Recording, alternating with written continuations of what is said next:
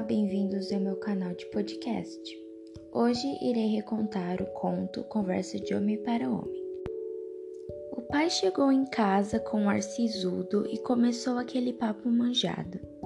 Filho, precisamos ter uma conversa de homem para homem. Neste caso, pai, disse o menino, não acha melhor esperar eu crescer um pouquinho? Não, tem que ser hoje, agora, já. Tá bem, mas posso saber o que é que está pegando? Como assim pegando? Onde foi que deu zebra? No seu boletim. Demorou. Como?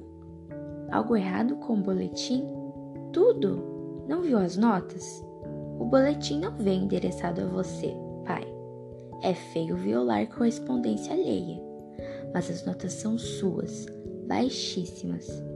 Olhando por que critérios? Do razoável, meu filho, do bom senso, da coerência acadêmica, das exigências mercadológicas. Não tem nenhuma dessas cadeiras lá no meu colégio. Não seja debochado. Não esquenta, pai. Não esquenta o quê? A cuca, mufa, os neurônios. Vou tirar você do colégio. Sabe as palavras. Vou arrumar um emprego para você. Oito horas por dia de segunda a sábado. Sujou. Onde você quer trabalhar?